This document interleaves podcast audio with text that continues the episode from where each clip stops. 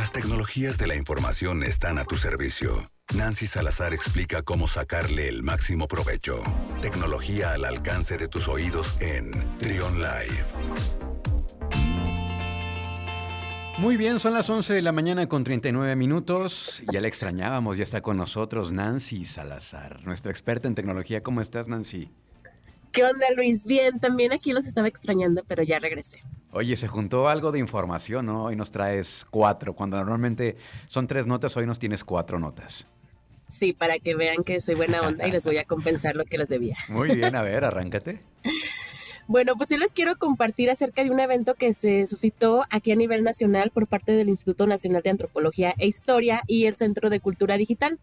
Y bueno, este evento se llama eh, Mini Jam Work Jam, que justamente habla, es acerca de un evento en el que se unen pues varios expertos en diferentes ramas para eh, desarrollar algún producto, algún proyecto, perdón, afín a alguna temática.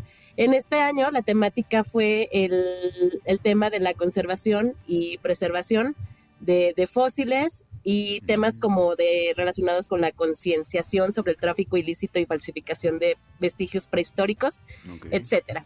Entonces, en este mes, a inicio de este mes, eh, hubo la primera fase, la primera fase de, introducción. Y pues bueno, resulta que ya hay por ahí 11 equipos, em, se reunieron 11 equipos multidisciplinarios conformados por paleontólogos, eh, restauradores, músicos, programadores, diseñadores, ilustradores, etcétera.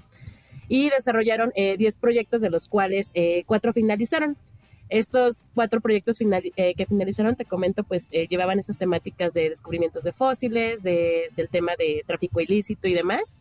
Y estos proyectos entran en su segunda fase para en el mes de noviembre. Eh, los proyectos que participaron fueron eh, concursantes desde Argentina, Brasil, Chile, España, obviamente de aquí de México, de Guatemala, Estados Unidos, etcétera. Y estaría interesante que si alguien está interesado en esta onda como de videojuegos, incluido con, con la cuestión antropológica, puede darle seguimiento a sus proyectos. En el mes de noviembre entran ya en la etapa de producción y si quieren verlos estarán siendo publicados en la ah, página del Centro de Cultura Digital para que ahí los puedan eh, ver y también pues den ahí su punto de vista e incluso hasta puedan jugar con los mismos videojuegos que se desarrollaron. Oye, dime una cosa, eh, eh, ¿lo que van a recrear son estos escenarios eh, de hace millones de años o qué es lo que van a recrear en estos videojuegos?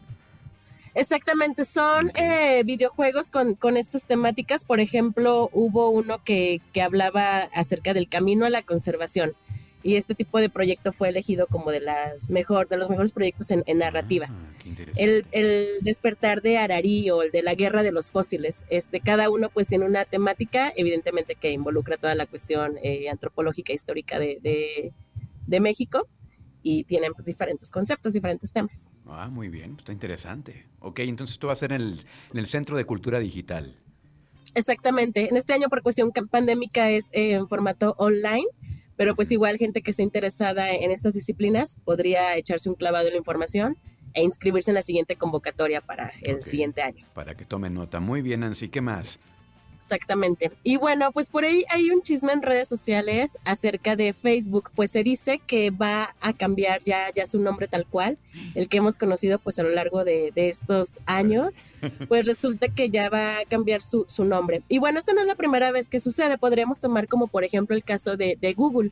Google empezó pues tal cual así como Google y sobre la marcha pues ya al llenarse como de otros eh, servicios como lo es el Gmail, YouTube, aplicaciones Android, etcétera, pues tuvo que migrar de ser Google a ser eh, al, Alphabetic Incorporation y Alphabetic Incorporation pues ya cubre lo que es eh, Google, YouTube y demás. Mm. Y bueno, en el caso de Facebook, pues resulta que ya está creciendo tanto, ya tiene productos como lo es este WhatsApp, eh, Instagram y demás, entonces, eh, quieren escalar ya que sea otro nombre y que ese nombre abarque todos estos servicios que, conocemos y usamos hoy en día. Pero esto más bien es como para fines este, legales y, este, fiscales, ¿no? ¿O sería un nombre comercial como tal?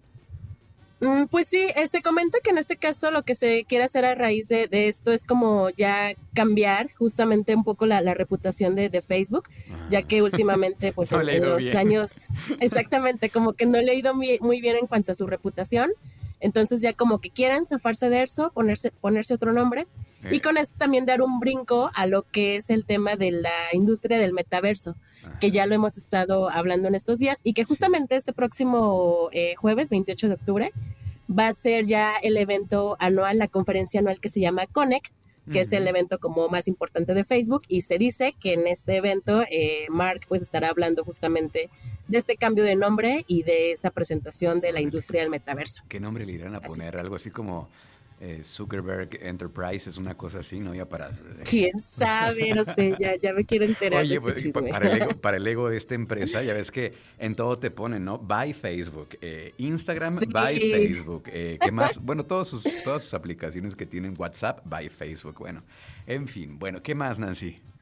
A ver qué nos cuentan. Y bueno, les quiero contar acerca de, una, ahora volviendo al tema de tecnología al servicio de la salud, pues en Estados Unidos han aprobado el tratamiento con cascos de realidad virtual para niños con el síndrome de ojo perezoso, mm. o mejor conocido como luminopia.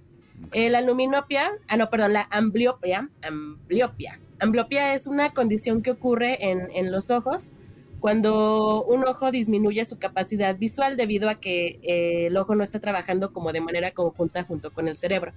Entonces, eh, un ojo tiene bien la, vista y el otro no.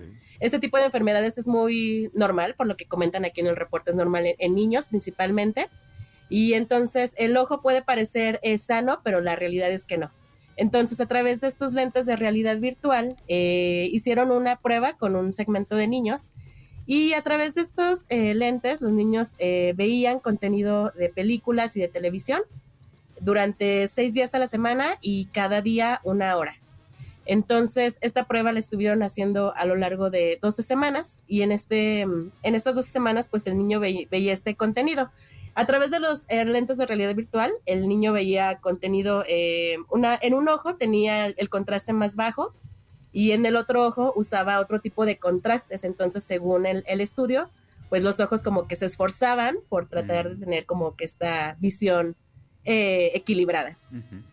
Y pues bueno, después de estas 12 semanas se comenta que el, mayor porcentaje de los niños que pasó por esta prueba, pues sí tuvo una, una gran mejoría en su visión. Y pues se prevé que pues escale esta, esta tecnología para otros niños que sufren de esta misma enfermedad. Siempre las cosas eh, que tienen que ver con tecnología y ciencia, tecnología y, y medicina siempre son muy pues muy prometedoras, ¿no? Siempre eh, poner al servicio lo que hemos dicho, los avances tecnológicos, no nada más de otras cuestiones, este que no tengan que ver con la salud, pero cuando es con la salud, la verdad es que es muy prometedor. Entonces, pues qué bien, está interesante este, este casco de realidad virtual para, para tratar la ambliopía. Muy bien, ¿qué más, Nancy? Sí, es bastante esperanzador. Y bueno, finalmente, pues hablando el, tema de los bitcoins, resulta que en El Salvador, pues ya habíamos anunciado hace unos meses que ya el bitcoin, pues es una moneda ya como de uso legal. Pensaba que era una fake news cuando me enteré de esto. Nayib Bukele luego no se le puede creer mucho porque ya ves que, bueno, en fin, luego. Ya sé, bueno, pues resulta que la, aerolínea Volaris eh, ya informó que está trabajando justamente en El Salvador para brindar a los clientes de este país la opción de pagar eh, con moneda digital los servicios en, el aeropuerto justamente de esta aerolínea. Órale, órale. Entonces, esto lo anunció pues el presidente eh, Nayib Bukele justamente la semana pasada, y donde habla que esta aerolínea mexicana pues ya será la primera eh, aerolínea aceptar bitcoins y esto pues directamente en El Salvador, que ya es eh, pues algo normal usar esta moneda por allá. Entonces, pues igual lo que hemos venido hablando es, es probable que si ya empieza como que a funcionar en un país, se pueda escalar a otros, entonces no sé qué tan pronto vaya a pasar aquí en cosa México. Que, cosa que a China no le gusta absolutamente nada la idea de los bitcoins. ¿eh? no les gusta, pero bueno. Lo sé, hay excepciones, pero bueno, que esperemos aquí en México a ver cuándo se implementa. Ok, pues muchísimas gracias Nancy, te mando un beso y un abrazo. Este, acá nos escuchamos, ah no, el próximo martes es dos, seguramente tendrás cosas que hacer, tienes que ir a, poner tu altar de muertos, entonces nos, nos escuchamos en 15 días, ¿qué te parece? Va, que va, me late. Igual ahí mándenme mi ofrenda si bueno, pero toda esta viva, pues no, no, no, es para los... Por eso, de una vez. en vida, para que, en vida para que lo disfrutes, ¿verdad? Claro. Gracias, Nancy. ¿Cómo te seguimos en redes sociales? Nos vemos. Síganme porfi en Nancy N. Salazar en casi todas las redes sociales. Ahí estoy siempre compartiendo contenido como este. Muchas gracias. Cuídate mucho. Nos vemos. Un abrazo. Chau, chau.